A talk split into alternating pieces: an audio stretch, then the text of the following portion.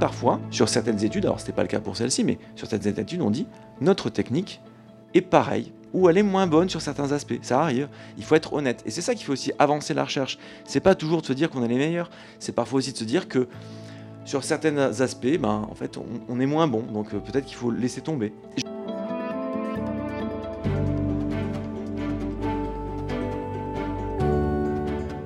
Bienvenue dans À l'épreuve des données scientifiques, la deuxième saison de médecine, sciences et recherche clinique, podcast proposé par la direction recherche et enseignement de Ramsey Santé.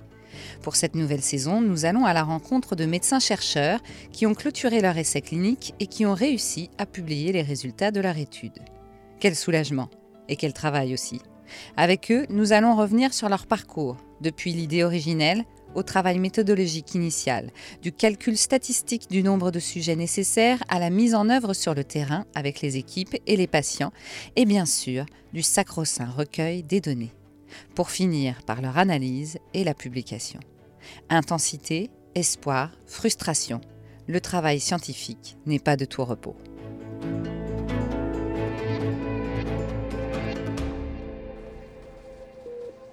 C'est comme ça, on relève.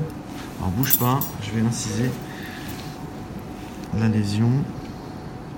C'est dur en fait. Hein c'est très dur. Voilà. Et est-ce qu'on a un truc pour mesurer? Aujourd'hui, nous allons à Champigny-sur-Marne, à l'hôpital privé Paul Desgines, rencontrer le docteur Marc-Olivier Falcon, spécialiste en chirurgie de la main et de l'épaule. Dans le privé, depuis plus de dix ans, le docteur Falcon a mené une dizaine d'études cliniques rétrospectives et publié tout autant d'articles.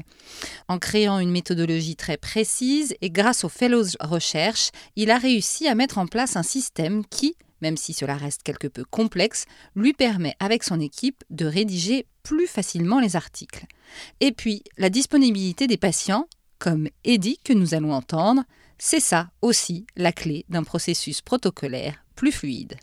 L'intérêt de faire une étude, déjà, euh, c'est de permettre euh, de favoriser euh, l'accès à l'information médicale au plus grand nombre de chirurgiens et de praticiens pour permettre d'augmenter la qualité de prise en charge des patients. C'est ça le but final chez nous. On est assez pragmatique.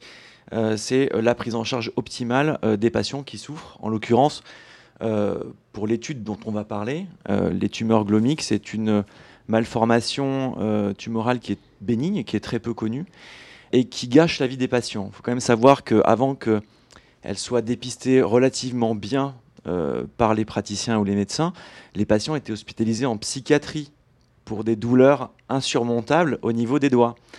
Et c'est vrai qu'elle reste encore méconnue, et donc développer des techniques chirurgicales en faisant connaître en même temps la maladie, ça présente un intérêt euh, qui est notable puisque ça améliore considérablement la prise en charge des patients. Euh, mener de front plusieurs études, eh bien en fait ça correspond exactement à notre quotidien. Quand on voit quelqu'un en consultation, il va falloir trouver un diagnostic, la bonne prise en charge. Et on va passer d'un bureau à l'autre, d'un patient à l'autre, où il va falloir faire ce switch rapide entre différentes pathologies. Et donc, on est amené à prendre en charge différents types de pathologies sur différents organes. Donc, il va falloir mener de front plusieurs techniques, plusieurs euh, euh, habilités finalement, jouer aussi un petit peu avec les connaissances médicales actuelles et pourquoi pas les innover. Du coup, vous avez fait combien dans votre carrière, sûrement assez jeune, parce que vous êtes plutôt jeune, d'études et, publiés d'articles? Alors, dans mon parcours universitaire, on est forcé de, participer à des études sous l'impulsion de nos patrons euh, à l'hôpital public. Dans le public, j'ai dû faire environ cinq études, thèses compris. Ensuite, après l'installation en privé, c'est vrai qu'on est un petit peu submergé par euh, l'administratif, par euh, le doute parfois qu'on peut avoir de la prise en charge des patients qui nous monopolise beaucoup notre énergie. Et euh, arrive un, moment où l'équilibre se fait et on a envie d'aller un petit peu plus loin. Et c'est là où l'opportunité donnée par Ramsey, sous l'impulsion de la direction recherche-enseignement, d'avoir une collaboration avec des fellows recherche qui sont des internes de chirurgie ou des jeunes chirurgiens qui ont soif de connaissances ou euh, d'approfondissement de la science, de leur temps sous la forme d'une bourse nous a permis de, donc dégager du temps, de l'énergie et puis surtout de pouvoir déléguer les innovations qui sont faites au quotidien dans les établissements privés. Est-ce que euh, au fur et à mesure, euh, le, un peu comme tout peut-être, euh, le premier n'est pas facile, faut apprendre, mais plus ça va, plus on connaît les ficelles? Alors finalement, c'est pas la difficulté technique ou la difficulté du sujet qui va rendre difficile la publication. C'est il est évident qu'une rareté scientifique va être plus facilement publiable que quelque chose qui est très, extrêmement fréquent. Alors on a la chance aujourd'hui d'avoir un patient avec nous qui a suivi le protocole de cette étude. Merci Eddy d'être là. Est-ce que vous pouvez nous, nous présenter, docteur, d'abord peut-être, euh, nous raconter rapidement euh, l'histoire? Euh, Eddy euh, est venu me voir en consultation pour une, douleur de son quatrième doigt gauche. Alors il faut quand même savoir que c'est le doigt le plus atteint dans cette maladie. Il va vous expliquer un petit peu son ressenti, mais euh, il est venu voir pour une douleur euh, explosive euh, qui durait depuis plusieurs années avec finalement un non-diagnostic qui était fait depuis plusieurs années et qui nous a conduit à, la prise en charge finalement, et à diagnostic final et puis thérapeutique. Et comment le docteur vous a peut-être poussé, on va dire, ou vous a expliqué, je ne sais pas comment ça s'est passé, de, de suivre ce protocole, de vous dire voilà, vous allez faire partie d'une étude clinique? Euh, simplement, hein, il m'a expliqué qu'à côté du travail traditionnel, il y avait une étude clinique euh, potentielle à publier, et moi, bien évidemment, euh, j'ai adhéré. Pourquoi? Pour l'intérêt de tout le monde. Le docteur a bien insisté sur la douleur que vous viviez. le fait justement de, de, participer à cette étude, c'est certes médical, mais c'est aussi pour peut-être euh, aider des gens qui sont dans une telle douleur. Est-ce que vous pouvez nous raconter à quel point c'est douloureux? Euh, Oui, il y a eu plusieurs occasions dans ma vie où j'ai quasiment risqué la vie. Euh, en conduisant la voiture, un jour, j'ai tapé sous la, sous la gauche et la douleur explosive. à un moment, j'ai viré sur l'autoroute et j'ai envahi les deux, les, les, les, les 5-10 mètres sur, sur, ma droite. Donc il n'y avait pas de voiture qui roulait sur la droite, j'étais sur la gauche, mais c'est juste pour expliquer. Ou sinon, une fois, je me suis en moto, en circuit, euh, euh, j'allais me préparer pour rentrer dans un virage, j'étais à plus de 270 km/h. Et je sais pas, dans, dans les gants, j'ai une douleur énorme. Et voilà, c'était vraiment très très compliqué. Et, je voulais plus vivre euh, les mêmes situations. Et donc, j'ai adhéré rapidement et j'ai demandé rapidement de me faire opérer par, par un expert. Docteur, est-ce que c'est facile d'avoir plusieurs EDI pour une étude clinique? C'est très compliqué. Euh, le, problème des patients, euh, surtout dans les études rétrospectives, alors j'explique un petit peu, l'étude rétrospective, c'est euh, le, patient a déjà été pris en charge selon un certain protocole ou selon une certaine technique. On a clos son dossier et on arrivait à un certain recul. C'est-à-dire que euh, le jour où on a décidé de faire l'étude, on a dit, on a déterminé notre protocole de recherche, c'est-à-dire qu'on a fait notre fiche de révision, et on a dit, on va revoir tous les patients opérés d'une tumeur glomique euh, entre telle date et telle date, et il faut que j'ai au moins six mois ou un an de recul par rapport à la chirurgie pour augmenter ma, ma qualité de prise en charge. donc on voulait savoir si cette tumeur récidivait, par exemple.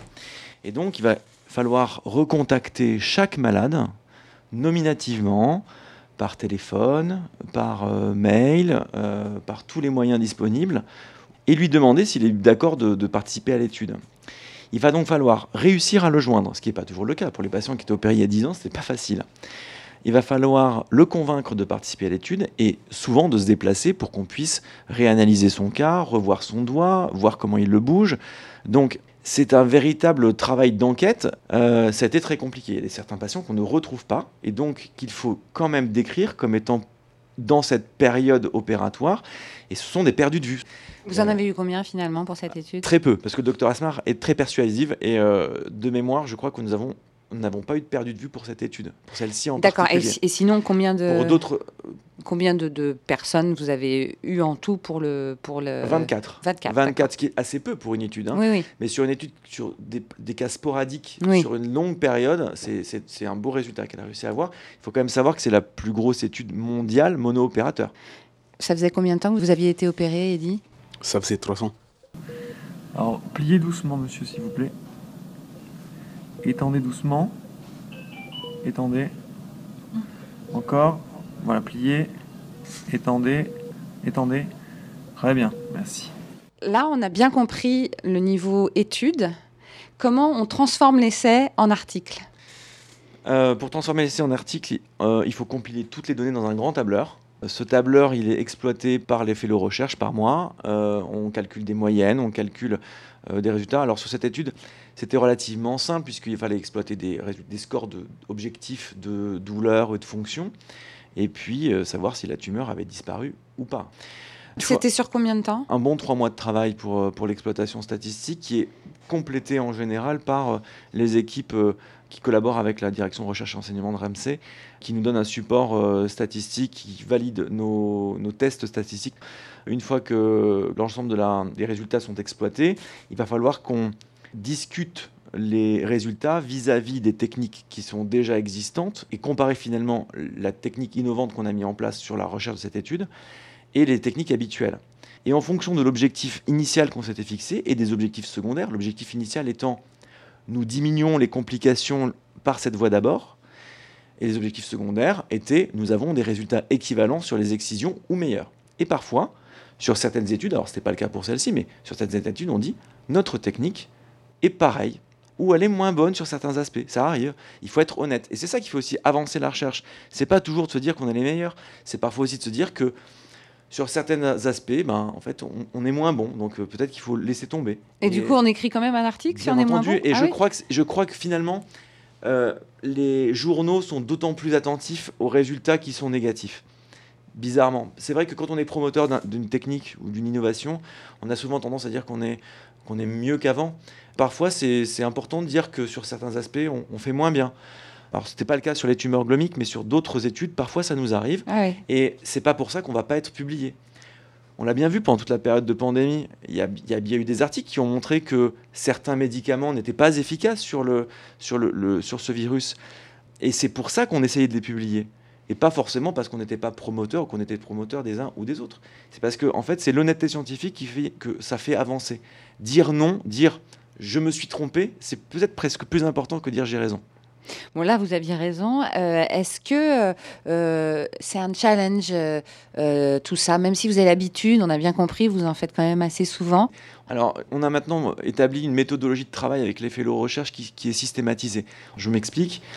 Lorsqu'on va faire une étude, on va parler par exemple de la démographie de l'étude. Quels sont les patients qui sont intégrés dans cette étude? Eh bien, dès le départ, on va se poser les bonnes questions avant même de regarder quel type de patient, on, combien de patients on a euh, dans cette étude ou quel type de patient. On va dire, petit 1, dans la méthode, je vais rechercher tous mes patients dans mon logiciel médical quotidien. Je vais chercher leur âge, leur sexe, la proportion d'hommes, de femmes, euh, leur travail, euh, pour les doigts, quels doigts sont concernés, pour les tumeurs glomiques, etc. Tout de suite, dès qu'on a cette information-là, ça s'appelle un résultat. Et dès qu'on a notre résultat, on va chercher dans la littérature la démographie de toutes les études qui ont parlé de tumeurs glomiques. Et on va comparer immédiatement nos résultats démographiques à ceux de la littérature. En faisant ce travail-là immédiatement, avant même d'écrire l'article, on a déjà la structure de notre article qui se décrit. On va se comparer immédiatement à la littérature et en fait, en faisant cette méthodologie, l'article finalement s'écrit quasiment tout seul. Il suffit juste de faire des phrases avec euh, notre tableur Excel. Et à ce moment-là, comment on choisit le ou les journaux dans lesquels l'article va être Ou, est-ce que c'est l'inverse, on vous choisit? Non, on ne choisit pas. Euh, pe- personne nous attend, hein, ça c'est sûr et certain. Dans notre spécialité, on est une spécialité de niche, hein, donc euh, on va pas postuler dans Nature ou, euh, ou dans le Lancet, faut être honnête.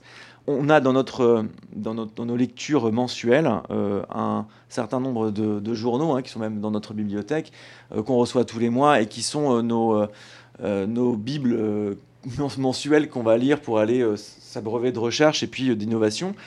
Et donc, on a 4, 5, 6 journaux internationaux. On essaie en tout cas de faire des, publications internationales qui va, qui va être importante pour nous et pour lequel on a nos pères, nos patrons, nos idoles parfois, euh, quand on est plus jeune, euh, qui ont publié et qui ont euh, transmis leur savoir. On va essayer de taper dans ces, dans ces journaux-là. En tout cas, on a vraiment l'impression que vous êtes presque rompu à l'exercice et que c'est devenu, ah, j'allais pas dire, c'est pas facile, mais c'est pas comme d'autres une épreuve du en tout. fait, c'est devenu, ce n'est plus une contrainte. C'est facilité grandement par les moyens mis à disposition par Ramsey. Mais qui- ça reste encore des montagnes à gravir. Il faut quand même savoir, là, on a quatre études en cours, enfin, j'ai quatre études en cours avec, avec le, le fellow avec qui je travaille. Euh, on sait qu'on en a pour deux ans de travail de toute Ouais, façon. de toute Sur ces quatre euh, études, euh, on est dans le temps long. Une dernière question sur ce- cet article-là. Est-ce que vous êtes content de son impact, de- des répercussions que peut-être qu'il a entraînées? Alors, ce sont surtout des répercussions scientifiques. Euh, L'avantage, c'est que lorsqu'on publie un article, qu'on fait un travail scientifique, il est pro- on peut le proposer dans des congrès, par exemple. Les patients vont- ne vont pas aller chercher les publications scientifiques, évidemment. On n'est Bon, pas là pour aller chercher. Attendez, on va lui demander, Eddie, est-ce que vous avez lu l'article? Oui, oui. Non, c'est pas vrai. Vous pensez qu'en ayant participé à ce protocole, vous en avez appris encore plus sur votre maladie que euh, si vous aviez juste été patient lambda, entre guillemets Euh, oui, oui, parce qu'en en fait, euh, quand vous participez à, une étude clinique, vous avez plus de détails, déjà sur la prise en charge, euh, que parfois les patients n'y pensent pas, euh, sur le diagnostic, qui est important. Un diagnostic bien fait, ça, change énormément la chirurgie. La technique opératoire, mini-invasive, la, les séquelles euh, esthétiques, donc un doigt qui au bout de 3 mois, 4 mois, vous voyez quasiment plus rien. Montrez-moi. Ah oui, on voit rien du tout, vous n'avez même pas de cicatrice. Elle était complètement ouverte. hein. Et quand j'ai montré les photos à, à- à mes copains, ma famille, ils me disaient Oh mon Dieu, horrible.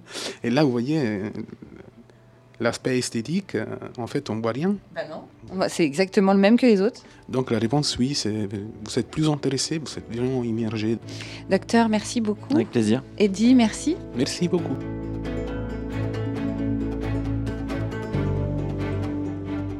Retrouvez tous les épisodes du podcast Médecine, Sciences et Recherche clinique sur le site internet de la Direction Recherche et Enseignement Ramsay Santé.